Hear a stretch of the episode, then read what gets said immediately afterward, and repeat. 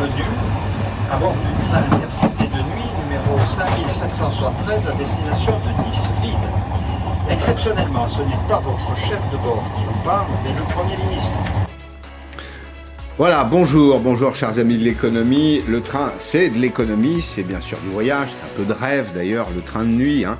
Il y a un aspect un peu mythique. Bonjour Marie-Hélène Point, merci d'être avec Bonjour. nous. Vous êtes la rédactrice en chef de La Vie du Rail et vous étiez, vous étiez dans le train avec le, le Premier ministre. Euh, vous êtes arrivé à Marseille ce matin. Vous êtes revenu en TGV. Exactement. Oui, Je- que- pas été jusqu'au bout. Bon, la, la- la petite vitesse, c'est bien, hein, c'est sympathique de se hâter lentement, comme dit le, le philosophe. Euh, mais bon, il faut pouvoir revenir assez vite. Vous avez vu le Premier ministre, comment était-il? Ah ben, il semblait ravi de, de ce premier voyage en train, euh, en train de nuit, hein, puisque le train de nuit Paris-Nice a été relancé hier soir. Et euh, c'est un vrai passionné de- du ferroviaire, hein, il le dit. Il a écrit un livre sur euh, le, le train jaune. Et euh, donc, je pense qu'il était ravi d'être là. Il s'est invité à bord de ce train hier, voilà, ravi de pouvoir relancer, de participer à la relance des trains de nuit. Et vous-même, vous l'avez interrogé pour la vie du rail. Vous l'avez interrogé sur quel sujet? Eh D'abord sur sa relation au ferroviaire, hein, puisque ça- c'est un lecteur de la vie du rail. Ouais. Il m'a dit qu'il venait chaque année. euh, Je suis pas étonné. il vient chaque année dans notre Ouais. boutique. Je suis pas euh, étonné parce qu'il y a une dimension, euh, il y a une dimension un peu province chez le Premier ministre et on sait euh, en province, et je, je viens de province, que le, le train c'est important parce que le train ça rythme la vie, c'est un outil de liaison, ça a été un outil d'aménagement du territoire et donc euh, un élu local, ancien maire d'une euh, d'une commune et puis haut fonctionnaire d'ailleurs, on, on citait son nom à un moment pour reprendre la direction de la SNCF. Vous Ex- vous rappelez de ça exactement, hein exactement. Il y a, y chez lui, il y a chez lui ce goût du train, c'est l'évidence, ouais. C'est une évidence. Alors, il raconte que ça, ça lui vient de très loin, de son enfance. hein. Il Ouais. prenait, quand il était jeune, pour des questions de santé, il prenait régulièrement euh, le train pour aller à la Tour de Carole. C'est un Oui. c'est- voilà, il est du sud-ouest. Et plus tard, étudiant, il prenait aussi régulièrement, pour euh, retourner euh, sur ses terres, il prenait régulièrement le train de nuit. euh, Paris, euh, la Tour de Carole, Paris-Toulouse.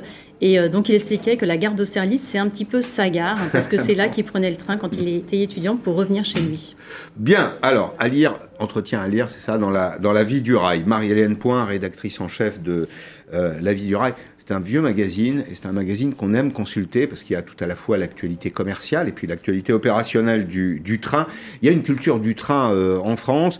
Je vais dire que la SNCF aussi, c'est une entreprise qu'on aime détester, hein, d'une certaine façon, mais on l'utilise. Il y a quand même une petite culture cheminote dans ce pays et la SNCF, c'est l'actualité du jour, relance les trains de nuit, interrompus en 2016 pour partie au moins, faute de rentabilité. Faute de passagers aussi, il faut bien le dire, euh, la SNCF relance quelques lignes à la demande de l'actionnaire. L'actionnaire, c'est l'État, porté aussi par les exigences du développement durable et des mobilités dites douces, ce qui peut d'ailleurs se contester au passage. Vous voyez sur cette euh, carte de France, le Paris-Nice, hein, 1088 km, 12 heures, à partir de 19 euros. C'était 19 euros hier soir pour un siège inclinable.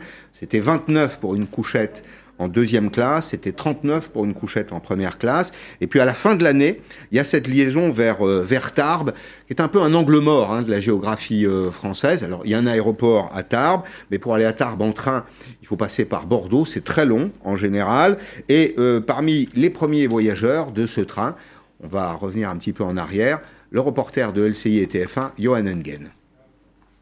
Au départ de Paris hier soir, nous avons suivi des voyageurs excités par cette aventure. Tu vas dormir tout en haut.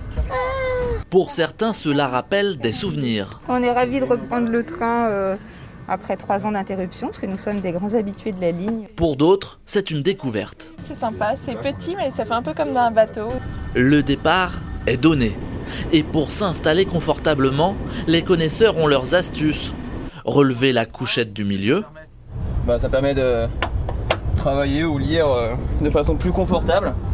et ne surtout pas oublier quelques accessoires.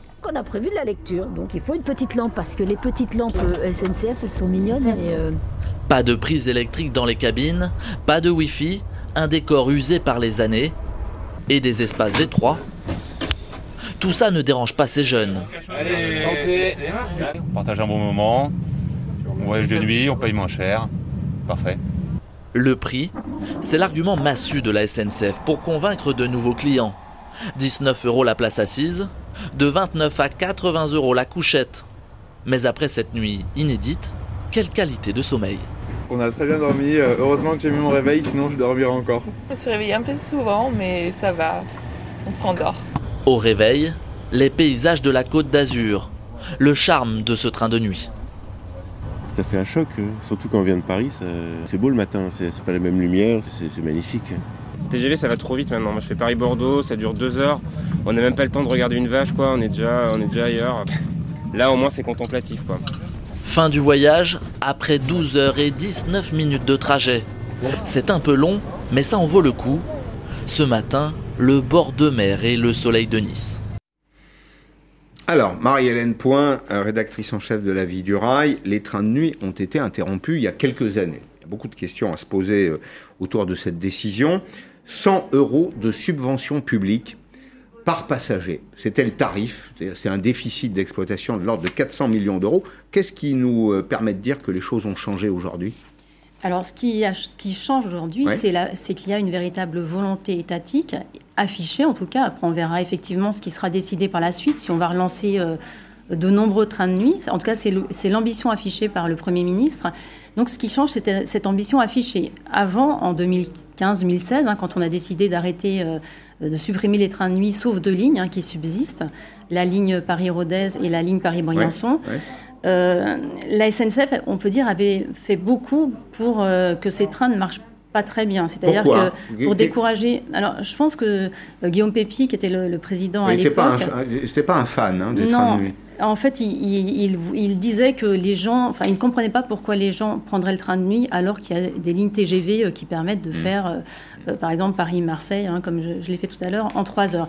Et puis, il y avait aussi, enfin, il y a aussi les, compagnies aériennes low cost. Oui le covoiturage se, développait, donc de nouvelles formes de mobilité euh, se développaient. Les autobus les bus, allaient, exactement, les cars allaient arriver, les cars euh, donc euh, low cost, et donc tout ça faisait que le contexte était peut-être moins propice aux yeux de la SNCF au développement des trains de nuit. Et donc petit à petit, la SNCF a stoppé des, arrêts.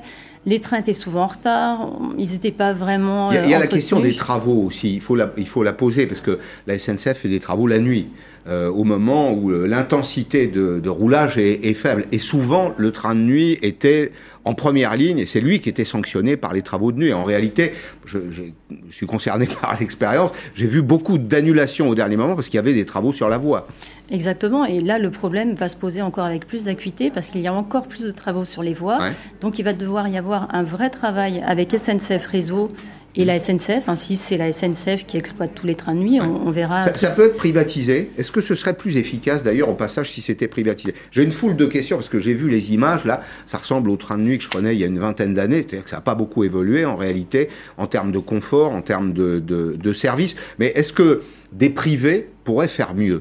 Alors, euh, effectivement, hein, le train qu'on a pris hier soir, euh, c'était un train euh, comme tous ceux qui ont pris le train de nuit il y a quelques années ont pu le connaître. Hein, c'est pas c'est pas un train rénové. Par contre, il y a un programme de rénovation. Il y a 100 mmh. millions sur la table hein, déjà qui vont être versés par le gouvernement pour rénover un certain nombre de trains de nuit. Donc, ce sera fait. Est-ce que ça peut être privatisé? Je pense que le c'est pas le bon pas le bon mot privatisé. Ça peut peut-être être mis Enfin, ouvert à la concurrence. Mais ouvert à la concurrence, ça ne veut pas dire que ce sera privatisé. ça peut être dans le cadre de conventions, de services publics. mais je repose ma question, elle était mal posée, vous avez parfaitement raison. Est-ce que des acteurs privés peuvent rendre là une mission de service public plus efficace que la SNCF euh, bah, Si, si on, lui propose un service qu'elle... Que, enfin, si ces compagnies pensent que le service peut être amélioré dans des bonnes conditions, avec des subventions suffisantes, je pense qu'il y aura toujours des, candidats à ce type euh, d'exploitation. Oui, c'est possible. En tout cas, ce qui va se passer aujourd'hui, c'est qu'il y a un rapport qui a été remis au Parlement hier, un rapport euh, sur euh, la possibilité, les perspectives de développement de lignes de train nuit mais aussi de lignes de train de jour, de nouvelles liaisons entre grandes villes. Et donc, il va y avoir un débat au Parlement et à partir de là, le gouvernement devra prendre des décisions justement sur le déploiement possible des trains et puis sur leur mode d'exploitation. Je laisse de côté les questions environnementales qu'on pourrait très longuement discuter hein, sur le vrai bilan carbone du, train. Ce qu'on peut dire sur le terrain économique, en revanche, c'est que plus euh, l'utilisation de la voie est intense, plus la voie est rentabilisée. Donc, au fond, la logique de la SNCF aujourd'hui, on le voit à travers cette politique de petit prix, c'est amener, séduire ou reséduire peut-être une clientèle qui avait déserté euh, le train Tout à fait, et, et c'est pas seulement euh, l'utilisation intensive des voies, hein, c'est aussi l'utilisation intensive des trains. Du matériel Voilà, et des que- voies, absolument. Parce que le, le ferroviaire a des coûts fixes très importants, donc effectivement, plus on utilise massivement, plus on propose de fréquences, plus on propose de euh, d'arrêts Plus, intéressants. plus l'offre est large, plus, Exactement. plus le marché s'élargit. Et plus les coûts d'exploitation euh, peuvent être euh, réduits par rapport aux coûts fixes. Enfin, quand je dis plus l'offre est large, plus le marché s'élargit, c'est pas toujours le cas. Souvent, vous savez, euh, les Français réclament plus de trains. Et puis quand le train arrive, en général, ils préfèrent la voiture. Donc il faudra être logique jusqu'au bout, là, et peut-être tirer une vraie conclusion de cette expérience. Si ça marche pas dans un an ou deux, écologie ou pas, il faudra revenir en arrière. Euh, Ça, ça va prendre plus de, euh, plus de temps que ça. hein. Le temps euh, de justement de peut-être commander éventuellement de nouveaux matériels, de rénover les trains. Disons 5 ans. Ça, voilà, ça prend du temps. On peut pas lancer un- une expérience comme ça pe- pendant deux ans, c'est pas possible. Donc, si on se lance dans ce, dans cette politique, ça va être une politique au long cours. Le gouvernement va devoir mettre de l'argent, et donc dans quelques années, on verra si ça marche ou pas. Mais il y a un exemple. hein, il y a en Autriche, on voit, il y a une compagnie. Je vais y venir après à l'Autriche parce que, attendez, moi je connais bien cette comparaison avec l'Autriche. On montrera tout à l'heure des, des images, des films, des trains autrichiens. C'est autre chose quand même que le train dans lequel vous avez voyagé hier soir sur le, Paris-Austerlitz-Nice, qui est un train des années 90. On va dire les choses euh, de façon tout à fait aimable. Enfin, il y a cependant quelques bonnes raisons de préférer le train de nuit. Eh bien, on les a euh, listées. Anna Citruc, qui travaille avec nous, a listé ces euh, raisons. Cinq raisons de prendre le train de nuit. Bah, c'est optimiser son temps de trajet. C'est éventuellement économiser une nuit d'hôtel. Alors Guillaume Pépi aurait répondu que le TGV permettait d'économiser une nuit d'hôtel, peut-être même l'avion. Favoriser l'écologie, ça j'ai des doutes là-dessus. Faire du slow tourisme, ça c'est l'évidence. Il y a en France un public qui n'est pas pressé. Il y a euh, peut-être les, jeunes, les très jeunes, les étudiants. Il y a peut-être aussi les seniors qui n'ont pas d'exigence euh, horaire et qui peuvent réaliser, faire du slow tourisme. Et puis se forger des souvenirs de voyage. C'est vrai qu'on a tous euh, en tête hein, des, des retours de la neige en train. C'était les colonies de vacances, euh, le train pour euh, se rendre sur l'Estérel euh, pendant les périodes de vacances. On arrive, et c'est d'ailleurs l'image que montrait tout à l'heure ce reportage, on arrive sur la mer Méditerranée, c'est très beau. Oui? Est-ce que je peux quand même vous contredire Oui. sur un Ah, point mais En tout vous cas, êtes là pour ça. Essayez de vous convaincre sur vos doutes sur l'écologie. Ce fameux rapport hein, qui a été Oui. rédigé par le, le ministère des Transports euh, dit que avec euh, la, la- la- la- la multiplication des liaisons par train de nuit, on économiserait 95% de gaz, d'émissions de gaz à effet de serre. Donc c'est tout à fait important et c'est assez nouveau. hein. 95% par rapport à quoi? Par rapport à, à des déplacements qui seraient faits, par exemple, en voiture ou, euh, ou en avion. Donc, euh, Je- pense que c'est vraiment un, autre- chiffre. C'est un autre sujet, mais je le, je, je le conteste parce que je conteste le fait que le vrai bilan carbone, le coût complet carbone du train n'est jamais pris en compte parce qu'on ne prend pas en compte notamment tous les travaux d'infrastructure. Dans l'infrastructure, il y a des milliards de milliards de mètres cubes de béton, il y a beaucoup de ferraille, et donc il faut un, un coût complet qu'on n'a pas tout à fait réalisé, mais j'achète malgré tout votre, euh, votre argument. Je le prends, très bien. Gilles Dansard est avec nous, Gilles Dansard, le patron de Mobilette. Bonjour Gilles Dansard. Euh, Dites-moi, c'est une décision, euh, c'est une décision qui est économique ou politique? D'ailleurs, qui a pris la décision des trains de nuit, Gilles Dansard? Ah, pour l'instant, c'est un symbole politique. Euh, le Premier ministre et quelques conseillers ont compris que le train était un argument euh, de nature électorale, de nature politique extrêmement puissant parce qu'il véhicule effectivement euh, des, des idées positives au niveau de l'écologie, au niveau de la façon de vivre. Mais pour l'instant, il n'y a pas sur le long terme de vraies décisions stratégiques et de vraies décisions économiques. Donc on est dans un entre-deux. Euh, le ferroviaire, comme vous le disiez tout à l'heure, ça supporte pas l'improvisation ou, même la démagogie. Ça doit forcément être de la stratégie parce que c'est sur du long terme. Euh, le matériel s'amortit sur 30 ou 40 ans et donc les services ne peuvent pas comme ça se décider, s'arrêter puis reprendre. Donc on verra bien euh, dans les mois et les années qui, qui viennent si l'État s'engage résolument dans une politique en faveur des trains de nuit ou si ce n'était là que quelques agitations euh, un peu circonstancielles. Hmm. Euh, 5,3 milliards du plan de relance orienté vers le ferroviaire. Il y a des travaux d'infrastructure, il y a ce que vous évoquiez tout à l'heure, euh, Marie-Hélène Point, c'est-à-dire la volonté de rénover les voies. C'est vrai qu'on a combien? 30 000 kilomètres, c'est ça, de de voies en France, dont une partie, une toute petite partie porte l'essentiel de, l'activité. Puis il y a, je crois, de mémoire, un tiers des voies en France qui voient passer moins de 5% des passagers. Donc il faut, si on veut mailler le territoire, il faut les rénover. 5,3 milliards d'euros donc du plan de relance, Gilles Dansard dans le ferroviaire, mais seulement 100 millions pour les trains de nuit. Donc pour le moment, c'est à dose homéopathique, c'est ce qu'il faut comprendre. Oui, pour l'instant, la vraie décision n'est pas prise. D'ailleurs, il y a depuis six mois, le rapport que vous évoquiez tout à l'heure a été écrit euh, en, décembre dernier. Depuis mhm. six mois, sa bataille très dure entre les différents ministères. D'un côté, pour schématiser, il y a le ministère des Transports, il y a le ministère euh, des Territoires et de la Ruralité, et puis de l'autre, euh, il y a le ministère des Comptes Publics, avec un ministère de l'Économie qui hésite un peu et qui serait plutôt du côté d'un aménagement, aménagement, du territoire un peu plus volontariste. Donc la bataille euh, n'est pas finie. Euh, est-ce que le Premier ministre, est-ce que le Président de la République vont arbitrer plutôt pour un développement ou plutôt pour une vision assez classique euh, qui est dominante depuis 20 ans en faveur d'une rationalisation de l'économie ferroviaire avec moins de subventions, moins de dépenses d'État vraiment, le débat est sur la table et, n'est pas aujourd'hui tranché, malgré cet enthousiasme euh, très, très récent pour, pour les trains de nuit.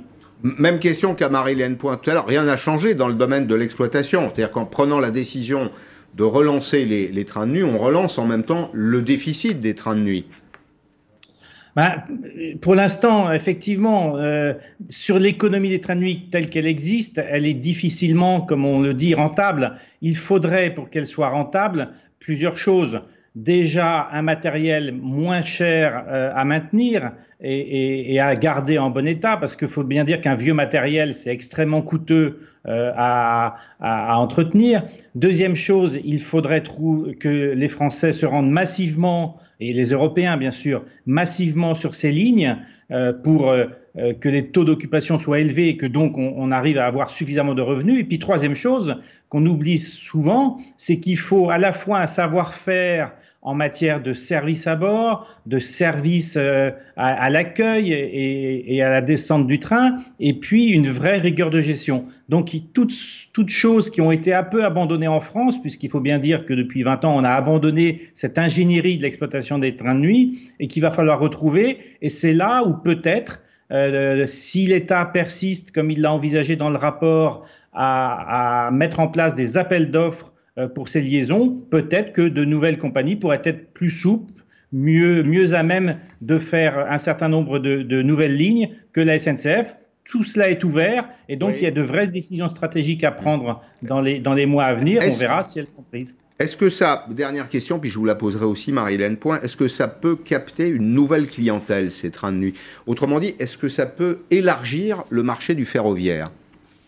C'est ça qui est intéressant en ce moment, c'est qu'on voit que la SNCF finalement a privilégié les gros flux dans ses études et dans, et dans ses euh, simulations économiques et que euh, de nouvelles compagnies qui, sont en train de se créer sont en train de, voir que la demande est beaucoup plus complexe et sans doute un peu nouvelle par rapport à celle qui était privilégiée par SNCF, c'est-à-dire euh, des jeunes, euh, des, des, seniors qui privilégient l'art de voyager sur la vitesse, même des professionnels euh, qui euh, souhaitent faire autrement et, répartir autrement leur temps de travail euh, plutôt que d'être dans des hubs d'aéroports où ils, ils, envisagent éventuellement, si les conditions de confort sont, sont suffisantes, de prendre des trains longue distance. Donc il y a l'émergence. Est-ce qu'elle sera suffisante pour nourrir des modèles économiques positifs? C'est justement tout l'intérêt des, des, des discussions actuellement et des études actuellement. Mais il pourrait y avoir effectivement euh, une, une, nouvelle ère du train portée par cette demande un peu émergente sur fond d'écologie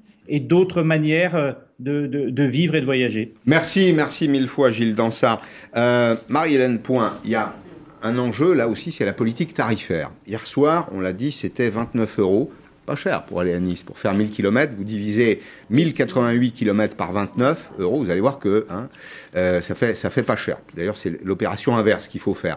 Euh, euh, est-ce que la, SNCF va maintenir une politique tarifaire agressive dans ce domaine?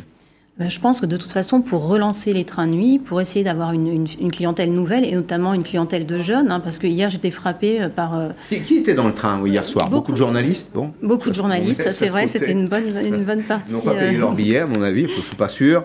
Bah, Euh, ils C'est normal, ils étaient bien invités sûr. à découvrir un, un service. ouais. Mais, et beaucoup de jeunes, beaucoup de sacs à dos. Donc voilà, ça ne- m'a- replongé un petit peu dans, dans cette époque où on partait avec, euh, avec son sac à dos. Des, quelques couples aussi, mais plutôt, euh, plutôt jeunes, plutôt des, des jeunes, et euh, tous avec un discours très très positif et une, et- et une, une envie d'une nouvelle façon de voyager. Vous avez Donc, rencontré certains de ces jeunes dans le train, vous avez discuté avec eux à Marseille en arrivant, ils avaient passé une bonne nuit. Euh, l'e- L'expérience, vous savez, on parle sont- aujourd'hui d'expérience consommateur, l'expérience était au- suffisante pour eux? Est-ce qu'ils ont bien dormi Je ne sais pas, mais en tout cas, ils, ont sorti avec le- ils sont sortis avec le sourire. Le Et Premier ministre, lui, n'a pas bien dormi. C'est ce que, c'est ce que j'ai cru comprendre. peut-être trop grand en réalité. Euh, alors, objectif 2030. 2030, c'est en effet des liaisons, des liaisons additionnelles. Il y a un plan, comme vous l'avez dit, il y a un plan du gouvernement, des projections pour arriver à, à 2030. Alors, regardez cette, cette carte. Euh, Il y, a, il y a un axe nord-sud, évident. hein. Alors, il y a ce qui existe aujourd'hui. Il y a l'île Toulouse. Et puis, à partir de Lille, à partir de Metz, à partir de Strasbourg également, ça forme une sorte d'entonnoir euh, des liaisons vers Marseille. Il y a des liaisons transversales aussi, et c'est ce qui manque d'ailleurs beaucoup en France, entre Brest et Rennes vers Annecy. Alors là, on imagine que c'est saisonnalisé, c'est peut-être euh, pour les vacances de euh, les vacances d'hiver, pour les vacances du ski. Bordeaux, Marseille, Nice, là aussi il y a un axe sur lequel l'avion se régale parce qu'il y a très peu de liaisons ferroviaires. Et puis du, du Rouen Dijon. À quelles conditions ce plan peut-il être mis en œuvre? Alors effectivement, elle est transversale, c'est très important. Et d'ailleurs, vous me demandiez si j'ai parlé avec des jeunes dans le train. Mm. Oui, et justement des jeunes qui habitaient à Marseille et qui euh, justement se plaignaient de ne pas avoir assez de, de relations euh, Mm. entre les grandes villes de France. Donc je pense que ça peut euh, tout à fait euh, fonctionner. Et ce, qui est int- Je- je, intéressant, je vais vous interrompre, on reprend juste après, mais le président de la République prend la parole en ce moment même, il est à Nevers. On l'écoute. cinéma euh, français. Il faut absolument le maintenir, pas simplement le protéger, lui donner encore plus d'ambition. C'est aussi pour ça que nous avons défendu, pour le cinéma comme pour les autres arts, la préservation de ce qu'est le droit d'auteur dans le modèle européen, face au bouleversement profond que nous connaissons. C'est ce que nous avons euh, ardemment défendu au Parlement européen et que nous continuons de pousser. Mais nous voulons aussi renforcer le modèle de financement de notre cinéma. Et le décret sortira dans les prochains jours qui va permettre justement de, de financer notre cinéma bah, en prélevant sur euh, ces grandes plateformes qui doivent aussi contribuer à cet euh, élément de solidarité et de créativité. Les Netflix, les Amazon, les Disney doivent euh, contribuer au financement du cinéma français et de notre créativité. Ça, je crois que c'est très important.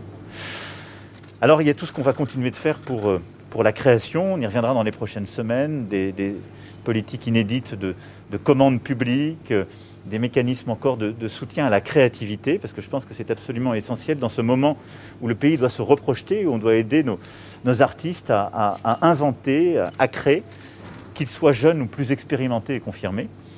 Et là aussi, je crois, ou en même temps, en même temps qu'on soutient la création, il faut pouvoir euh, soutenir et aider à l'accès à la culture, à la pratique culturelle. Nous l'avons fait depuis le début du quinquennat de plusieurs manières. La création des microfolies, par exemple, plus de 130 sur le territoire, qui a permis l'accès à des grands musées, des grandes œuvres d'opéra, partout sur le territoire, y compris dans des lieux à qui on avait expliqué aux gens, ça n'est pas pour vous. Et donc on a cassé en quelque sorte ces barrières. On a développé massivement, par un travail inédit entre le ministère de la Culture et l'Éducation nationale, l'éducation artistique et culturelle, avec cette fameuse rentrée en musique, mais avec une pratique culturelle à l'école qui s'est développée. Et maintenant, nous allons, euh, profitant de cette réouverture, eh bien, généraliser le pass culture qui participe de cette stratégie. Qu'est-ce qu'on va faire? On va progressivement accompagner les élèves dès la quatrième, en aidant justement à la pratique culturelle auprès des enseignants. Et dès maintenant, pour tous les plus de 18 ans, les 300 euros seront euh, disponibles partout sur le territoire. Et ce pass culture, c'est évidemment 300 euros à 18 ans pour pouvoir eh euh, aller se cultiver, avoir une pratique qu'on choisit. C'est accéder à une plateforme extrêmement simple, mais qui permet aux acteurs de la culture sur un territoire de proposer, d'éditer une offre culturelle et de l'offrir aux plus jeunes. Et c'est permettre, comme on l'expliquait à l'instant euh, à, à, nos jeunes compatriotes qui étaient là et qui sortaient d'une séance, c'est permettre aussi d'échanger entre soi, d'affiner ses goûts, des conseils, et donc progressivement apprendre à aimer la culture, à aimer telle ou telle œuvre et à développer des, affinités communes. Voilà ce que je voulais compléter pour dire que simplement cette, cette période évidemment de joie simple, où on retrouve les lieux qu'on aimait, les œuvres qu'on attendait, c'est aussi un moment où qu'on retrouve une, ambition, celle d'aller plus loin dans le soutien à nos artistes, et celle aussi dans laquelle je veux que nous allions plus fort dans euh, l'accompagnement et l'accès à la culture à travers ce pass. Monsieur le Président, bonjour. Euh, vous êtes sur la terre d'adoption de François Mitterrand, un président qui a laissé une empreinte durable sur le monde de la culture. Je voulais savoir que vous inspire euh, son empreinte, son action en faveur de la culture, et quelle sera votre empreinte à vous? Alors, on est toujours bien inspiré de ne pas parler de son empreinte, parce que ce n'est pas à soi de le dire.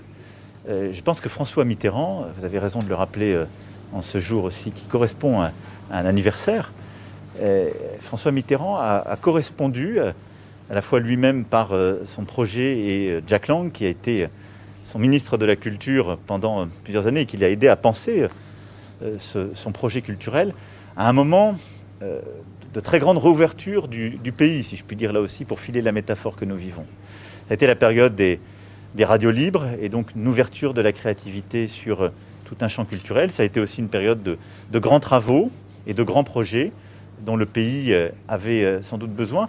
Et je pense qu'il y a eu comme ça des, rythmes progressifs.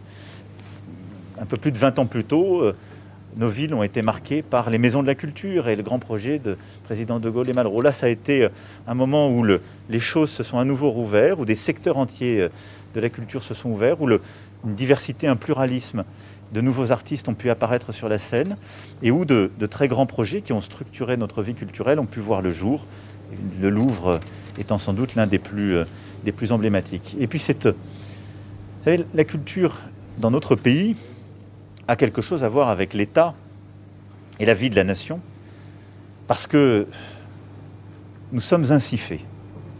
Euh, c'est par l'État qu'on a euh, toujours protégé les artistes, etc. Mais je crois que la France a toujours su trouver cette grammaire très particulière et intime avec la culture qui a consisté à soutenir l'art sans s'enfermer dans un art officiel. Et je crois qu'à euh, la fois il y a eu évidemment l'explosion du budget de la culture avec l'arrivée de François Mitterrand, un budget qui a vraiment été en expansion très forte, le prix unique du livre, pour euh, rappeler un autre des points importants, mais il y a aussi une formidable liberté culturelle. Et je crois que c'est ça dont il faut qu'on se félicite aujourd'hui aussi, et qui qui s'est encore développé depuis, euh, depuis cette période. Je crois que le moment que nous vivons est un moment euh, extrêmement différent, où euh, nous, nous devons aujourd'hui réussir à, offrir à, nos artistes, mais aux artistes du monde entier qui décident de créer en langue française et dans notre imaginaire, la possibilité de, créer de manière indépendante. Le risque qui est le nôtre collectivement, c'est le risque de l'homogénéité. Euh, et c'est pourquoi je, crois profondément que ce que nous défendons en, protégeant le droit d'auteur, les droits voisins, ce que nous défendons en, poussant au financement justement d'un modèle français de créativité, ça n'est pas un nationalisme culturel ou une forme d'art officiel, c'est de permettre une vraie pluralité de création et de créativité parce que c'est ça la France. Et le risque paradoxalement dans lequel nous vivons aujourd'hui, c'est qu'alors qu'on a accès à tout, on a le sentiment que les contenus pourraient se ressembler de plus en plus. Et donc il faut permettre à ces voix plurielles de continuer à s'exprimer, à la créativité singulière de continuer à œuvrer, dans euh, les théâtres, par l'écriture de pièces, par la littérature, par le cinéma.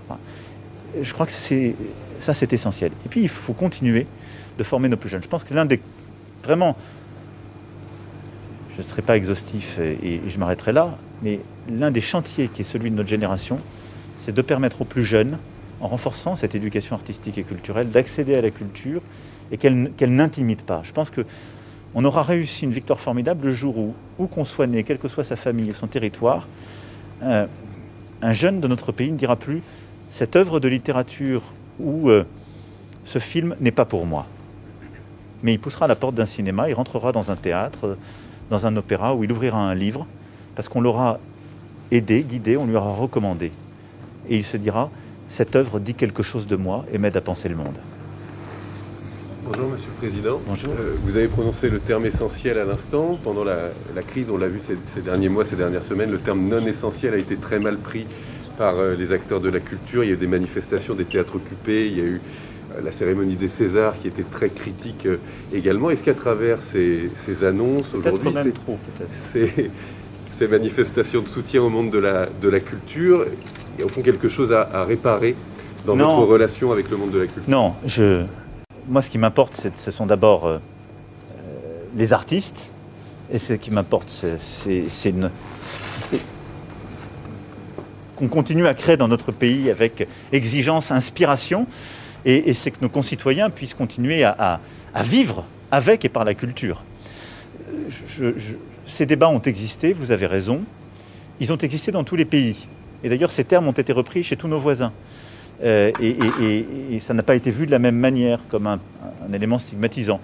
Donc euh, pense qu'il. On les a d'ailleurs rapidement abandonnés quand on a vu que c'était un point. Beaucoup l'ont tourné ou en dérision, euh, ou avec beaucoup de talent d'ailleurs, en en faisant euh, des œuvres ou des chansons, Grand Corps Malade et quelques autres. Et, et- c'est d'ailleurs ça qui caractérise un artiste, c'est de savoir faire du judo avec les absurdités parfois de la situation. Euh, si est essentiel ce qui m'aide à être moi ou à vivre, l'art l'est à coup sûr. Simplement, lorsqu'un gouvernement a à, organiser la vie du pays avec des contraintes qui deviennent très sanitaires parce qu'on parle d'une épidémie, il est normal qu'ils disent qu'est-ce qui est indispensable pour survivre en quelque sorte. Et je pense que c'était peut-être ça qu'il fallait dire. Au moment où on se mettait en situation de juste survivre et on acceptait de ne plus voir ses parents, ses amis, il a fallu réduire des choses et ça a été très douloureux. Ça a été douloureux pour des artistes qui ne pouvaient plus retrouver leur public et qui vivent de cela et par cela, et je le sais. Et ça a été très douloureux pour beaucoup de nos concitoyens et concitoyennes qui, qui arrivent à vivre parce qu'ils accèdent à l'art. Alors, on a quand même rapidement réussi à rouvrir les librairies, nos bibliothèques sont restées ouvertes et je, je remercie euh, celles et ceux qui nous ont aidés euh, à le faire. Et donc, je pense qu'on tromperait aussi les gens en disant que accéder à une œuvre d'art était devenu impossible dans cette période. Mais euh, la nation française vit aussi de ces moments où on retrouve l'importance de ce qui est en étant peut-être parfois plus loin de lui. Mais euh, voilà, je, pense que c'est essentiel. Et je ne considère pas que ce qu'on fait là, ce soit rattraper quelque chose. C'est de continuer à avancer dans ce qui est le, le- projet de la nation très profond et depuis très longtemps. Vous savez, un des projets auxquels je tiens beaucoup et que nous avons lancé est celui de Villers-Cotterêts. Il, il, il scelle ce lien historique entre l'État, la nation, la culture, la langue, de manière in- indéfectible. Bonjour Monsieur le Président, simplement sur euh, le pass culture, on sent qu'avec cette mesure, vous, vous l'avez même vous-même qualifié d'inédite, vous venez compléter une série de mesures en faveur d'une jeunesse qui a été très fragilisée pendant cette crise sanitaire. Mais on entend certaines voix dire que vous draguez la jeunesse à des fins électoralistes. Qu'est-ce que vous leur répondez? Je ne sais pas si j'ai vraiment à répondre à cela, parce que là, là, nous rentrons dans une période où, où les gens vont mettre un peu ce critère à toutes les sauces, si je puis dire. Écoutez, j'essaie de faire mon devoir. Je pendant cette crise, euh, elle n'est pas finie, et je continuerai à le faire jusqu'à la fin. Euh, avec des décisions qui sont parfois difficiles à prendre, et ensuite avec des décisions qui permettent de regarder euh, l'avenir. Et je les assume et les unes et les autres. Mais je- j'essaie de le faire dans le cadre d'un projet cohérent pour le pays. Et je pense qu'on n'a pas à draguer, comme vous dites, euh, notre jeunesse. On a à être conscient qu'on a une dette à son égard. Parce qu'on lui a demandé beaucoup de sacrifices à un âge où c'est sans doute beaucoup plus dur et où euh, une année de vie, euh, de rencontre, a un caractère beaucoup plus inédit quand on a 20 ans que quand on a forgé sa vie, qu'on s'est installé, qu'on a une famille, des amis, etc. Et donc on a demandé beaucoup à notre jeunesse pour protéger les plus fragiles et les plus âgés. Et je suis convaincu d'une chose, c'est que dans cette sortie de crise, nous devons aussi voir euh, les difficultés de la jeunesse qui sont apparues, ne pas oublier cette dette, et elle sera une force dans la sortie. Mais c'est un projet de la nation. Quel est le message que vous adressez aux habitants de Nièvre, ou des départements comme la Nièvre, un peu plus ruraux, qui peuvent se sentir plus éloignés des zones de culture, de la culture, par rapport à ceux qui vivent dans les grandes agglomérations Alors, euh, d'abord, je veux dire que la culture, et ça c'est une chance de la France, avec la ministre nous le protégeons, elle est partout sur le territoire. Elle est partout sur le territoire. Et donc, nous avons, nous sommes attachés, dès le début, j'aurais pu, quand on me parlait de tout ce qui a été fait en matière culturelle, revenir aussi sur les bibliothèques. Nous sommes attachés à travers la mission que j'avais confiée à Eric Orsena, à, à développer un plan bibliothèque pour partout aider. On est à travers nos bibliothèques, nos microfolies, nos musées, nos salles justement euh, de cinéma, nos théâtres, nos salles de concert. La France est un pays qui a ce qu'on appelle un maillage, une présence culturelle qui est absolument inédite. On rentre dans une période aussi de festivals, et les festivals, vous le savez très bien, irriguent absolument, toutes les- et pas simplement euh, uniquement les grandes agglomé- agglomérations ou les zones les plus urbaines. 7000 festivals. Donc, et on va, on va, cette offre, cette vie culturelle, elle est là. Donc il n'y a pas de désert culturel dans notre, dans notre pays. Après, ce qui est vrai, c'est qu'il y, a- des très grands lieux qui peuvent paraître plus loin. Quelle est la stratégie face à ça? Bah, De continuer ce qu'on a commencé à faire avec euh, le Centre Pompidou à Metz, le Louvre à Lens, de savoir sortir les grands lieux. Nous sommes en train de mettre en place, par exemple, avec Pompidou, qui va rentrer en travaux, une politique inédite de circulation des œuvres. Pompidou hors les murs, qui va permettre de faire voyager les œuvres de Pompidou partout sur le territoire, en partenariat avec euh, justement des, musées partout à travers le territoire. Nous sommes en train de lancer, je lancerai avec la ministre dans les semaines qui viennent, une politique inédite de commande qui va permettre de faire travailler des artistes partout sur le territoire, en lien avec le Centre des Monuments Nationaux, qui lui aussi couvre la France entière, comme le Conservatoire du littéral. Et donc, nous sommes une nation où on crée partout en France, et où on peut avoir accès à la culture partout en France. C'est pourquoi ce passe a du sens partout sur notre, sur notre sol national. Et je veux ici le revendiquer et vous dire combien c'est à, à mes yeux important. Parce que je veux que chaque enfant de la République, où qu'il soit né, où qu'il soit, puisse avoir accès à ces œuvres. Après, l'accès à quelques grands établissements, il faut continuer de le démocratiser, continuer de le faciliter et euh, continuer euh, aussi de- d'aider à aller accéder. Une politique de commande d'État, c'est- c'est-à-dire? Nous avons en permanence une- des commandes publiques qui sont faites par euh, nos grandes institutions. Mais comme je l'avais annoncé il y a un an, euh, dans la, visio que nous avions tenue avec les artistes euh, en mai dernier, je qu'on puisse avoir une politique de commande un peu spécifique à l'égard justement d'artistes jeunes ou plus confirmés pour aider justement à relancer en particulier des, artistes qui ont été plus fragilisés par, par la crise, qui ont été plus en difficulté, et assumer aussi que notre pays a besoin de, d'inventer des mondes nouveaux. Et donc c'est ça que nous allons euh, annoncer dans les semaines qui viennent. Monsieur le Président, est-ce que vous avez polémique autour de l'hymne des Bleus La dernière Oh non, je ne ferai pas de commentaire. non, ça non. Euh, je- je- moi, je peux faire un commentaire sur les Bleus. C'est une très belle équipe. Je suis, moi, extrêmement fier de cette équipe et de- du travail du sélectionneur et de tout son staff en qui j'ai une confiance complète. Ils nous ont déjà fait rêver à l'été 2007 et je souhaite qu'ils nous fassent rêver à nouveau cet été. Donc, euh, ce qui importe, ce sont les vrais sujets. Notre hymne, on l'aime, on le chante et euh, on est 68 millions à le chanter, à l'aimer, à le respecter. C'est ça qui compte pour moi. Et l'euro, on va le gagner. Merci beaucoup. Bien, voilà, le président de la République, euh, aujourd'hui à Nevers. Oh là là, la caméra est partie dans tous les sens là. Mais c'est pas très grave, on a compris ce que disait le président de la République. Vous retenez deux éléments. D'abord, un passe culture qui d'abord concerne les, jeunes, les écoliers. Puis les plus de 18 ans, c'est 300 euros à dépenser euh, chaque année, j'imagine, euh, dans des spectacles culturels, cinéma, théâtre, etc. Et puis c'est une idée simple on va la commenter ensemble d'ailleurs, Sylvie Matelli, parce que c'est de la géoéconomie, ça, c'est faire payer les plateformes, les grandes plateformes. Hier, je faisais une émission euh, consacrée aux, aux géants euh, du numérique, euh, 175 millions d'abonnés de mémoire pour le service Amazon Prime qui produit du cinéma, c'est une plateforme en réalité, donc c'est un espace culturel qui vend de la culture, et puis euh, 200 millions d'abonnés également dans le monde pour Netflix, c'est une autre plateforme, Euh, une petite taxe pour financer la, la, la création euh, en France. Au fond, oui, c'est l'idée que s'adressant au public français, réalisant des profits avec le public français, comme les publics européens d'ailleurs, ces entreprises sont appelées euh, à contribuer à la création locale. Tout à fait, c'est dans l'air du temps. On l'a vu, euh, on va pas faire le parallèle avec les États-Unis parce que c'est d'une autre dimension, mais on l'a vu aussi aux États-Unis. L'idée de, de, de, taxer les grandes plateformes, les grandes entreprises est effectivement une idée qui a, qui a le vent en poupe. Il y a aussi euh, une évolution de nos économies, c'est-à-dire nos économies changent, nos économies mutent, il y a des innovations et finalement les lieux de création de valeur évoluent et donc les réglementations, la taxation doit évoluer avec tout ça.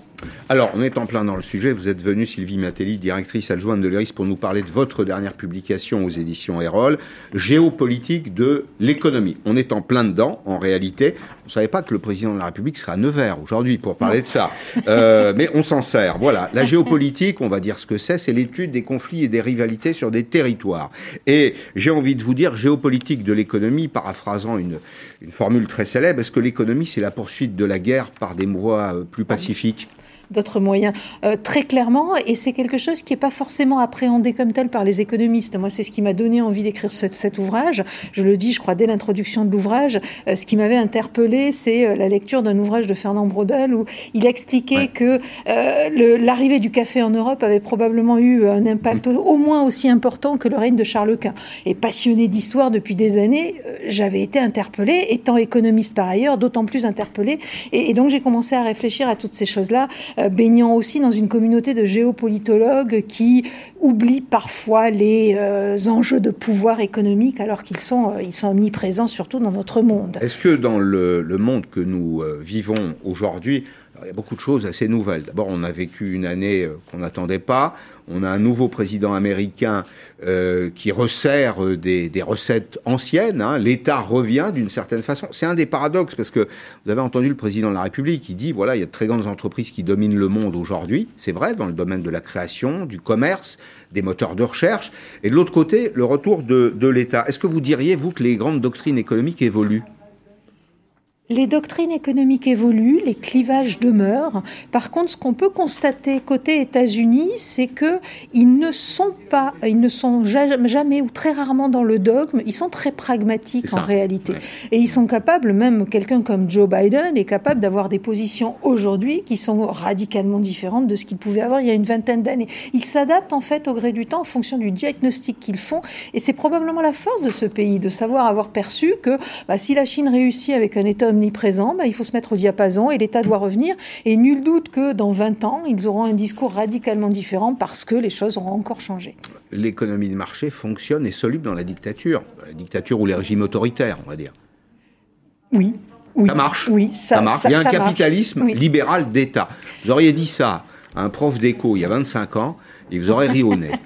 oui, mais il y a 25 ans, autre temps, autre mœurs. Oui, c'est ça. Et, et surtout, euh, alors, il y a, ça fonctionne effectivement. Et d'ailleurs, lorsqu'on regarde les pays émergents, les pays qui ont décollé, c'est souvent sous des régimes autoritaires. Même si c'était des démocraties, on était face à des mmh. démocraties avec des, des, leaders politiques qui avaient une véritable volonté politique. Ça, c'est clair. Après, il y a aussi des dictatures et des régimes autoritaires où euh, les dirigeants s'en mettent plein les poches et au fond, l'économie ne, décolle jamais. Ne décolle jamais, euh, ça. Mais par contre, c'est vrai que, c'est probablement le défi que va avoir relevé la Chine dans les années qui viennent, c'est que on, se rend quand même compte que bah, l'innovation a besoin d'une certaine liberté d'esprit, d'une certaine capacité de laisser mmh. les chercheurs penser ce qu'ils veulent. Et là, on va voir comment la Chine s'en sort dans les décennies qui viennent, comment elle va arriver soit à se démocratiser, soit, et c'est probable, c'est plus probable, soit à, laisser penser librement une mmh. certaine partie de la population et à, à continuer à contrôler euh, son économie et son régime. Comment euh, bah, comprenez-vous les, les courants populistes qui s'expriment aujourd'hui dans le dans le monde. Euh, aux États-Unis, aux États-Unis, vous vous rappelez de la manifestation au Capitole, typiquement du populisme, hein, mais aussi euh, en Europe, chez nous, en Pologne, un Premier ministre qui est assez populiste, en Hongrie, un Premier ministre, il est président ou, Premier ministre, Monsieur Orban, je, je il, de, mémoire, j'ai un, trou de mémoire, je crois qu'il est, il est président, c'est ça, bon, qui en réalité, aujourd'hui, incarne un populisme d'État. Comment, comment il faut comprendre ça dans la géoéconomie du monde? Je pense qu'il y a de multiples facteurs qui expliquent l'émergence de ce populisme. Et en fait, ce sont des facteurs qui, qui, qui se sont trouvés simultanément à se produire et qui font qu'effectivement, il y a eu un ensemble de doutes. Le premier facteur, c'est peut-être l'effet direct de, de la mondialisation et des évolutions que nous vivons depuis 40 ans, qui font que les choses ont bougé très, très, très vite. Et euh, les mœurs ont changé, l'économie a changé. Les... Et puis, la deuxième raison, c'est aussi que les richesses se sont réparties mmh. différemment il y a une montée des inégalités. Moi, ce que j'observe, le point commun à tous ces, à tous ces mouvements, somme toute, c'est, alors parce que j'ai travaillé sur ces questions, c'est la revendication euh, d'élites et, de leaders plus transparents, moins corrompus. Et au fond, ce qui est pointé du doigt, c'est l'inégalité, pas seulement économique, l'inégalité d'accès mmh. et la peur du déclassement. Et, et là aussi, on est dans une logique directe de la mondialisation, c'est-à-dire au fond, le développement économique de la Chine, c'est quoi? La Chine devient l'atelier du monde et ça permet à quasiment l'ensemble de la population mondiale dans les grandes villes d'accéder à la consommation. Et ça, c'est très visible dans les pays émergents, dans les pays du Sud. Et au fond, dès qu'il y a une crise économique, on a peur de revenir dans la pauvreté. On a pu consommer, on a pu s'acheter, c'est tout bête, hein, une, télé, une machine à laver. On n'a pas envie de revenir en arrière. Il y a un autre défi qui euh, interpelle le monde, c'est le défi climatique. C'est la une du journal Libération euh, aujourd'hui, le défi climatique qui menace au fond le modèle économique dans lequel nous euh, vivons, qui est un modèle fondé sur l'extractivisme. qu'on va puiser des, matières premières, des, ressources, elles sont en quantité euh, limitée aujourd'hui, et on voit qu'il y a d'ailleurs une espèce de course contre la montre pour accéder à ces richesses. Alors j'ai noté les, les prix qui augmentent là, acier, alu, bois, sable, le sable, très étonnant, mais le sable, on en a besoin pour faire du verre, par exemple, comme mm. on construit aujourd'hui partout dans le monde ah des immeubles en verre. Mm. Évidemment, il y, a une, pénurie sur le sable. L'étain, le cuivre, le cobalt, le, le lithium, c'est un, ce sont des conflits forts, ça? Alors, ce sont des conflits forts et surtout, ce sont des conflits qui se multiplient, comme vous l'avez dit, sur les, types de conflits, sur la, nature des ressources. Et il y a deux choses très différentes, en fait, et qui, qui, du coup, amplifient encore le sentiment de, de, tension et de conflit potentiel. Il y a un premier élément, c'est l'impact qu'on a de par notre activité économique, de par notre consommation, de par nos productions sur l'environnement, avec l'épuisement des ressources. Et finalement, bah, quand les ressources s'épuisent, qu'elles deviennent rares, elles sont de plus en plus chères. On est prêt à se battre pour les, pour les conquérir et pour les et puis le deuxième truc, c'est le changement climatique qui va obliger à repenser notre croissance et nos modes de croissance. Et là, qui, pour le coup, va nous faire entrer dans une transition qui va répartir à nouveau les cartes de Vous pensez qu'on peut découpler croissance, nuisance? C'est alors c'est l'enjeu. C'est le défi. Oui, c'est le défi. C'est le, défi de hmm. tous ceux qui pensent que l'innovation nous permettra de lutter contre le changement climatique. Pour l'instant, qui dit innovation dit on ne sait pas. En fait, tant qu'on n'a pas trouvé, on ne sait pas. Euh, il n'y a pas d'expérience en tant que telle de, de, croissance économique, de développement économique sans augmentation des émissions de CO2. Pour l'instant, on ne sait pas faire, ou à la marge. Mais comment euh, percevez-vous ces mouvements de décroissance qui nous disent, il y a quelques économistes connus, Serge Latouche par exemple, qui a écrit un petit traité de décroissance. Il faut le lire parce que c'est toujours utile de, savoir ce qu'il contient. D'abord, euh, l'abrogation de la, de la démocratie. Euh, une espèce de dictature bienveillante, comme disait le philosophe allemand Hans Jonas. Mais ce mouvement, c'est un mouvement de retour aux années 60-70.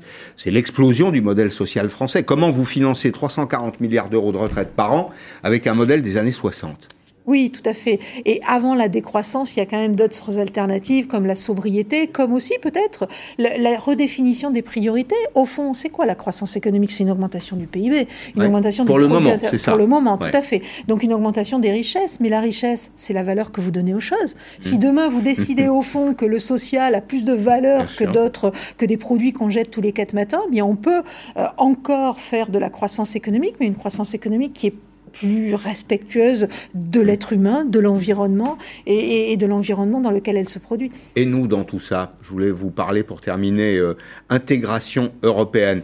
Très étonnant parce que euh, il y a la Chine, un milliard et demi d'individus, mais un marché pertinent à 600 millions de consommateurs. Les États-Unis, 360 millions d'individus. L'Europe, 450. Et pourtant, l'Europe s'affaisse progressivement. Est-ce qu'on peut espérer une intégration, un renforcement euh, de l'Europe sur le terrain économique au moins, des coopérations par exemple. on sent bien qu'il y a deux mouvements aujourd'hui en Europe. Euh, ceux qui sont euh, à l'avant-garde en fait de ce qui est en train de se produire au niveau mondial euh, et à l'instar par exemple d'un Thierry Breton et qui qui disent il faut investir massivement dans les nouvelles technologies, dans la transition énergétique. Il faut que l'État revienne sur le devant parce qu'il revient partout Mmh. et que si on fait pas pareil, bah, on va se casser la figure et on va décliner. Et puis vous avez encore bah, des mouvements qui freinent un petit peu et qui reviennent au pacte de stabilité, à cette question des déficits, des dettes publiques et comment on gère, etc. Et c'est vrai que pour l'instant, on, on est face à de grandes incertitudes. Les pays sont très divisés par rapport à ça. Donc on sait pas, on n'arrive pas, on a peu de visibilité sur ce qui va se passer. En tout cas, ce qui est certain, c'est que on a une carte à jouer entre la Chine et les États-Unis et que c'est le moment ou jamais de la jouer. On a combien de temps? Quelques années? Oh, Rien n'est jamais perdu et tout se rattrape euh, toujours. Si vous regardez, euh, par exemple, regardez le secteur des batteries où, on est allé très très Ouais. vite, c'est vrai que l'atout des Européens, c'est que quand ils le décident, ils sont capables d'aller extrêmement rapidement. Mais il ne faut pas perdre de temps.